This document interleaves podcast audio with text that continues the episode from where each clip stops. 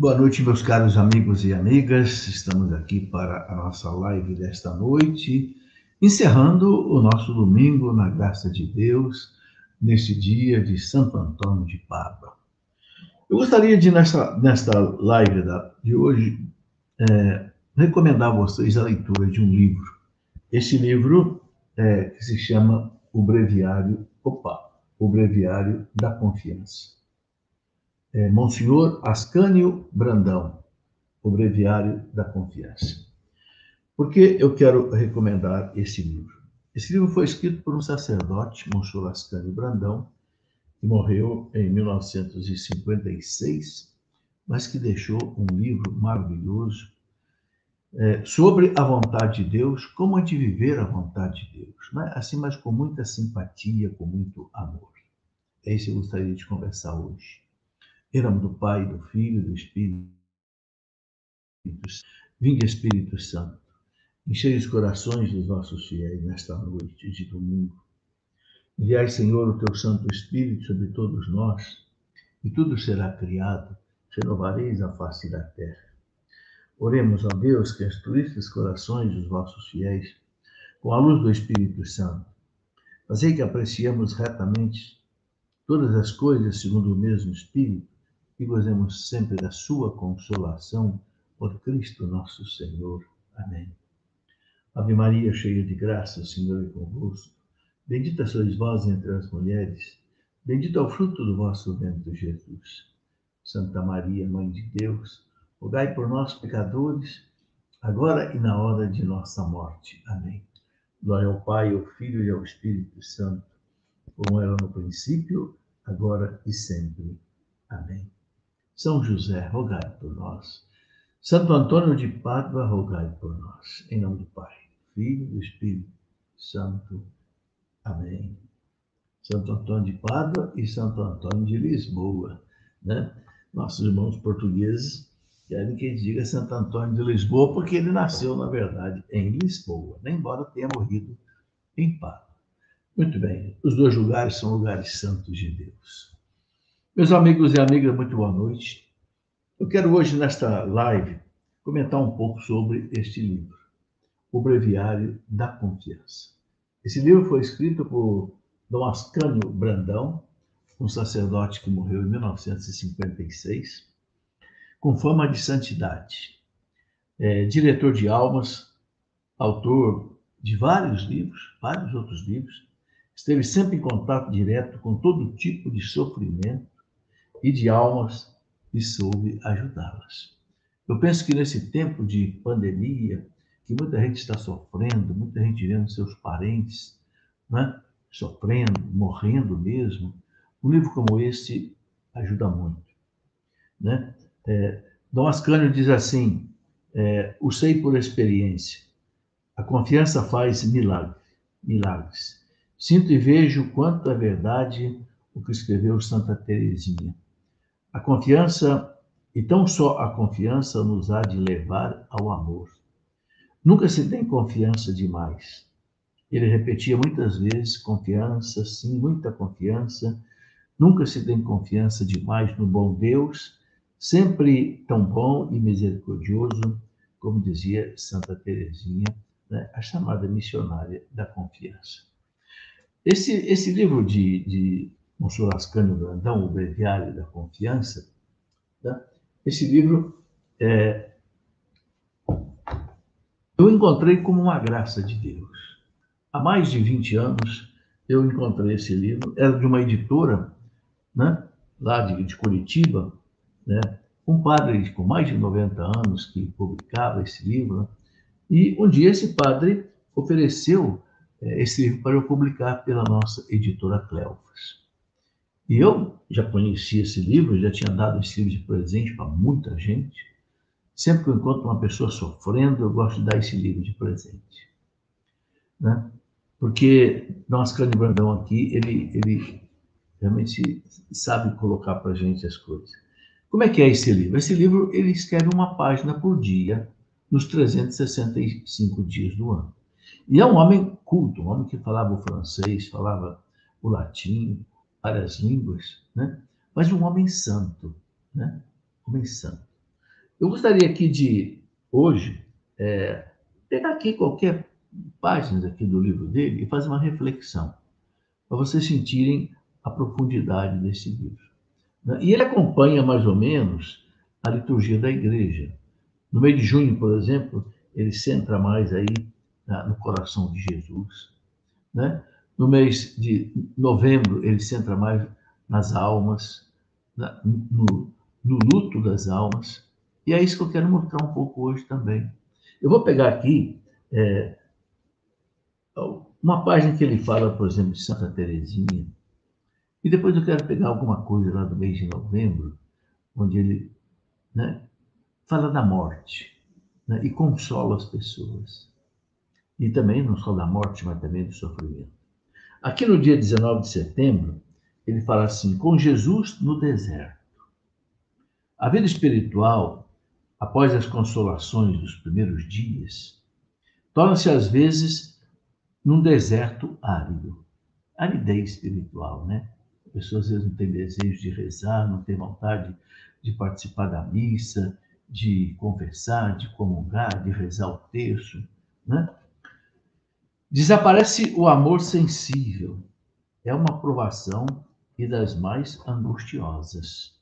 A divina providência nos prepara o purgatório doce do amor aqui na terra, nas trevas e no deserto.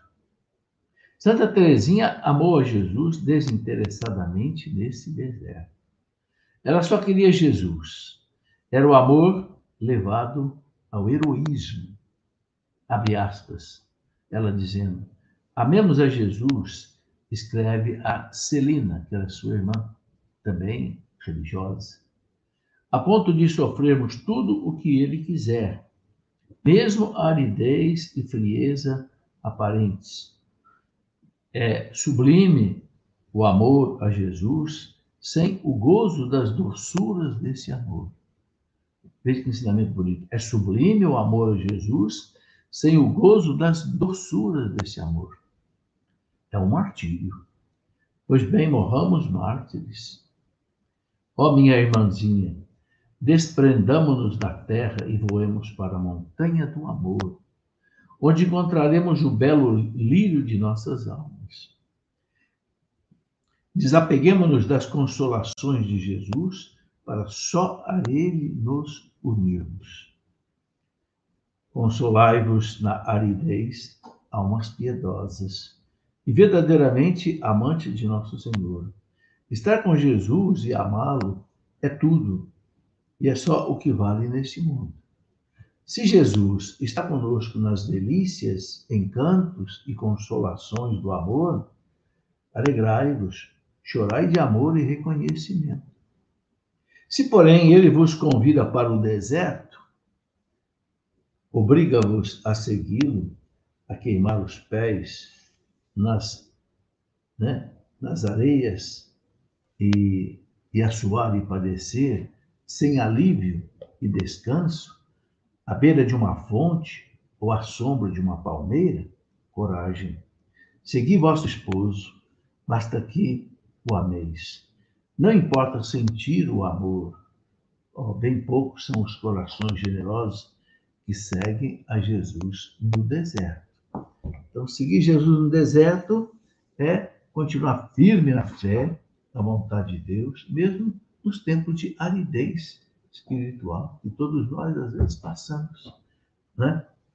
É, no dia 20 de, de setembro, ele, ele coloca outra página aqui sobre Santa Teresinha, muito bonito. Ele diz assim: Santa Teresinha desejava a perfeição de suas noviças no amor desinteressado a Jesus. Dizendo-lhe certo dia, uma delas que, quando sofria, costumava ir sem demora confiar suas mágoas a Jesus no tabernáculo, desabafando-lhe a chorar, o coração ponderou-lhe a santa. Derramar lágrimas diante de Jesus, né? Não é muito bom fazer isso. Muito menos nos devemos mostrar tristes perante Ele do que perante as criaturas. Pois se apenas com os nossos mosteiros que esse bom mestre conta para o regozijo e alegria do seu coração, se ele vem a nós para repousar e se esquecer das contínuas lamentações dos seus amigos do mundo, né? Então nós devemos dar a ele a nossa consolação. Tá bom, aqui ela está falando para as irmãs, né? As irmãs, uma irmã reclamou, ia, disse que ia, quando tinha alguma mágoa, alguma coisa, ia chorar diante de Jesus. Ela disse, mas não faça isso. Né? Vai lá consolar Jesus. Mas, claro, já é um alto nível de espiritualidade, né? É, bom, mas eu gostaria aqui de, de, de pegar aqui, né, no mês de novembro, estou apenas apenas umas, umas amostras, né? É, é muito interessante, né? É, aqui começa o mês, o mês de novembro, primeiro de novembro, né? Ele coloca assim, o título é O Céu. Como nos faz bem o pensamento do céu? Ajuda-nos a sofrer, e nos enche de esperança. Escrevia Santa Teresinha a sua irmã: Tenho sede do céu, dessa mansão bem-aventurada, onde se amará Jesus sem restrições. Mas para lá chegar é preciso sofrer e chorar. Pois bem, quero sofrer tudo o que me aprover ao meu bem-amado.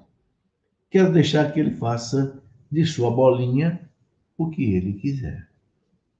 Logo estaremos na eternidade e veremos plenamente realizado, conforme nosso ardente desejo, o nosso sonho de eterna felicidade.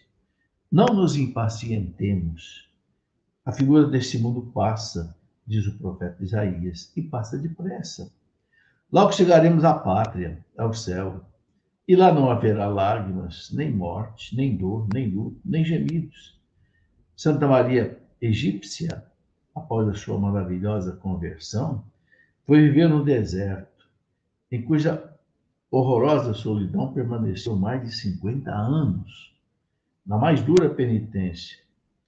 Quando a santa estava quase a morrer, perguntou-lhe São Zósimo como pudera ela suportar durante tantos anos e naquele lugar de horrores uma vida tão austera? Meu padre, com a esperança do céu. Meu Padre, com a esperança do céu. Então, a esperança do céu dá força para te vencer as tribulações. Ah, o céu. Que doce consolo para quem sofre. Santos do paraíso, ajudai-me na luta pelo céu. No dia 2 de novembro, Ascânio coloca algo que eu acho muito interessante. Eu já falei aqui numa das nossas lives, mas eu vou repetir. Ele coloca uma página escrita por São Francisco de Sales, aliás, ele gostava muito de São Francisco de Sales, doutor da igreja. O título é Pensamentos Consoladores do Purgatório. O purgatório é uma verdade de fé, é um dogma da igreja, o purgatório existe. Tanto assim que nós rezamos todas as missas pelas almas do purgatório, todas as orações eucarísticas têm a, a oração pela, pelas almas do purgatório. Né? Então, muita gente tem medo do purgatório. Né?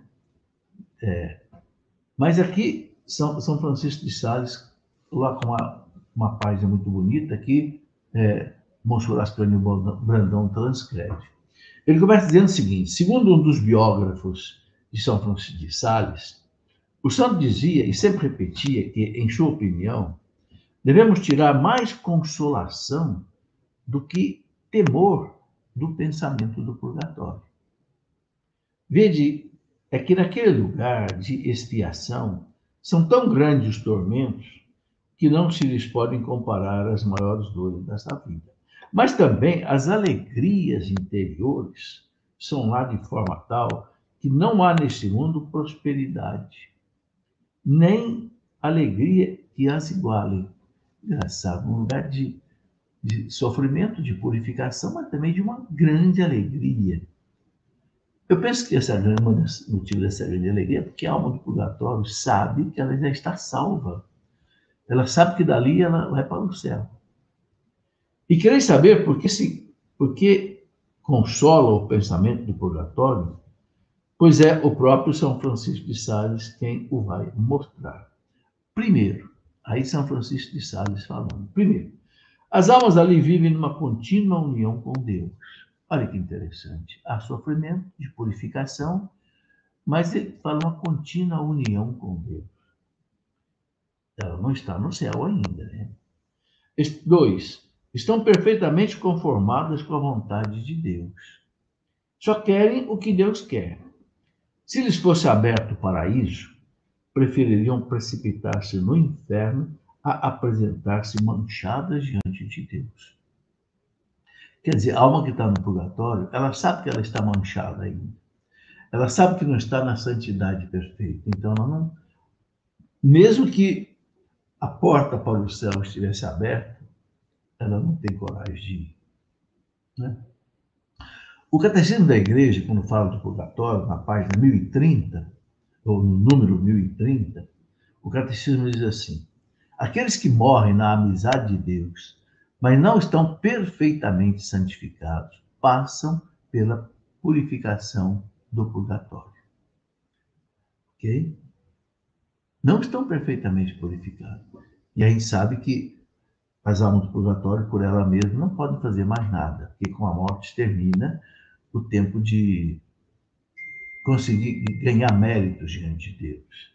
Bom, mas continua aqui São Francisco de Sales, no livro aqui, Breviário da Confiança, Thomas Cunningham. Três, as almas purificam-se voluntariamente, amorosamente, porque assim o quer Deus. Então as almas buscam a purificação porque querem chegar à perfeição. Né? Quatro, querem permanecer da forma que agradar a Deus e por todo o tempo que for da vontade dele. Aí. Olha, gente é um santo doutor da igreja falando. É o sério, né? Cinco, são invencíveis na prova e não pode ter um movimento sequer de impaciência, nem cometer qualquer imperfeição, nem pecado, nem nada mais. Seis, amam mais a Deus do que a si próprias, com amor simples, puro e desinteressado. Sete, são consoladas pelos anjos. Oito, estão certas de sua salvação com, como uma esperança inigualável. Exatamente isso é que dá às almas muita esperança e paz. Nove, as suas amarguras são diminuídas por uma paz profunda. Elas têm paz. Não tem nada a ver com, com o inferno, né? Eu já vi alguém dizer que o purgatório é a mesma coisa que o inferno, só não tem o, o demônio. Não é nada disso. No inferno não existe paz. No inferno não existe consolação dos anjos. No céu não existe consolação de Deus. 10. Se é grande a dor que sofrem, a caridade derrama-lhes no coração inefável ternura, a caridade que é mais forte do que a morte e mais poderosa do que o inferno. 11. O purgatório é um feliz estado. Olha aí. O purgatório é um feliz estado. Mais desejável do que temível, porque as chamas que lá existem são chamas de amor. Eu acho essa página aqui consoladora né? ajuda a gente a, né, a viver. Eu escrevi um livro sobre o purgatório que a igreja ensina, coloquei inclusive os ensinamentos de Santa Catarina de Gênova, é, que morreu em 1571, 1517, eu acho, e ela disse que viveu dois anos de purgatório aqui na Terra. Né? E ela fala isso, que a grande dor da alma do purgatório é a saudade imensa que ela sente de Deus, mas ela não pode ir para Deus ainda, porque aqui na terra ela não amou a Deus como devia amar. Então, ela tem que se purificar no purgatório. Bom, aí mais uma reflexão é, que é, ele coloca aqui. Ele termina dizendo assim: na verdade, padece-se muito no purgatório mas como nos consola a certeza de que o martírio que lá se sofre é o martírio do amor e de que se tem lá o conforto da esperança. Deus é Pai. Deus, Deus castiga com misericórdia. Nunca esqueça disso. Deus corrige Deus castiga com misericórdia. Né? Bom, aqui no, no, no dia 3 de novembro, ele coloca assim: Os Esquecidos é o título da, dessa reflexão. Ele diz assim: Quando morremos, vamos para aquela região que o salmista denomina terra do esquecimento. Já Santo Agostinho dizia com mágoa: Ó, oh, como nos esquecemos dos nossos mortos. E São Francisco de Sales acrescentou: Não nos lembramos bastante dos nossos mortos. Tanto é assim que não falamos muito deles. Fugimos do assunto como de uma coisa funesta. Deixamos os mortos enterrarem seus mortos. Extingue-se em nós a sua memória com os dobres do sino. Pouca gente se lembra de que a verdadeira amizade não pode terminar com a morte. Porque mais forte do que esta é o amor verdadeiro.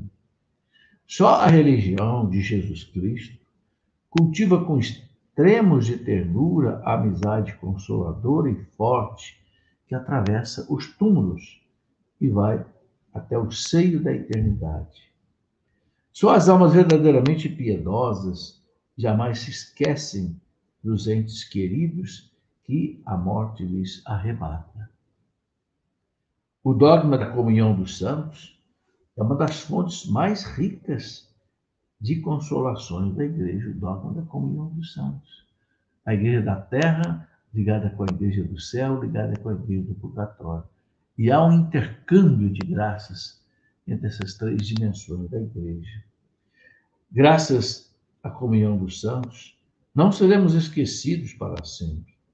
Todos os dias no altar sagrado, o ministro do Senhor tem em lembrança os mortos, com saudades, e implora para eles a misericórdia divina.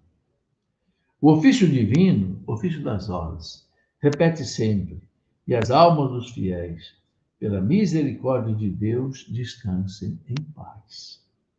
Como é consoladora a nossa fé. Humilhe-nos o pensamento da morte, que nos fará esquecidos. Console-nos o dogma da comunhão dos santos. Para a igreja, nossa mãe querida, nunca seremos esquecidos. Para a igreja, né? Nunca seremos esquecidos. Mesmo que o povo nos esqueça, mas a igreja não nos esquece. Né? E assim vai. Né? É, na página sobre o dia 5 de novembro, todo mês de novembro ele, coloca sobre uma reflexão sobre a morte, céu, purgatório. No, no dia 5 de novembro, tem essa reflexão que ele chama chorar cristamente os mortos. Né? Chorar cristamente os mortos. Interessante essa parte. Ele diz assim: a religião de nosso Senhor Jesus Cristo não proíbe que choremos os nossos mortos queridos. Podemos, pois, render a estes o tributo de nossas lágrimas e de nossas saudades. Podemos? Podemos chorar, né? Com esta pobre natureza, como ficarmos insensíveis ante a morte de um ente né, querido? Como nos custa ver arrebatados pela morte os entes com os quais convivemos, nosso pai, nossa mãe, nosso filho, nosso irmão, nosso amigo, nosso esposo, esposa. A religião, se bem que nos ensina a ser fortes na dor e a meditar na paixão de Jesus Cristo, não nos veda aquelas lágrimas e saudades. Ele não proíbe as lágrimas e as saudades. Ela não tem o estoicismo pagão, estúpido e antinatural. Estoicismo era uma filosofia pagã, né, que mandava você é, não se entristecer com nada, não chorar por nada. Né? Pois Jesus não chorou na sepultura de Lázaro? Não choraram na paixão Maria e Madalena e as santas mulheres? A religião nos permite chorar do mesmo modo os nossos mortos. Quer apenas que o façamos não como os pagãos, desesperados e desiludidos, mas como quem tem esperança na vida eterna e crê na imortalidade. Choremos a separação dolorosa, mas com a doce esperança de que um dia, numa pátria melhor, onde não haverá luto, nem dor ou sofrimento de qualquer espécie, nem separação, tornaremos a ver todos aqueles que amamos aqui na terra. Tornaremos a ver todos aqueles que amamos aqui na terra. Quando a gente pergunta se no céu a gente vai ver os entes queridos, vai. Santo Agostinho fala que vai, São Tomás de Aquino também diz que vai. Nós vamos, por isso que Monsenhor Ascani Brandão coloca aqui, tornaremos a ver todos aqueles que amamos aqui na terra. Como essa esperança consola. O cristão não deve dizer com desespero ante o cadáver de um ente querido, nunca mais te verei. Não, não dizer isso. Adeus para sempre. Não, não dizer isso. Não. Embora em pranto, suas palavras devem ser essas. Até o céu Lá nos tornaremos a ver e seremos para sempre felizes. Me faz lembrar uma carta que São Francisco Xavier, amigo de Santo Inácio de Loyola, que quando São Francisco Xavier estava lá nas Índias, na China, no Japão, ele não ia mais voltar para a Espanha para abraçar seu irmão, né, seu amigo, São Francisco é, Santo Inácio de Loyola. Então ele escreveu uma carta para Santo Inácio de Loyola dizendo: Meu amigo, meu irmão, sei que nunca mais meus olhos vão te ver aqui na terra, mas lá no céu eu vou te dar um abraço infinito, vou te dar um abraço eterno. Né? Os santos acreditavam nisso. Muito bem, é, eu quero só terminar essa nossa reflexão, né? É, colocando né, é, aqui uma última reflexão, né?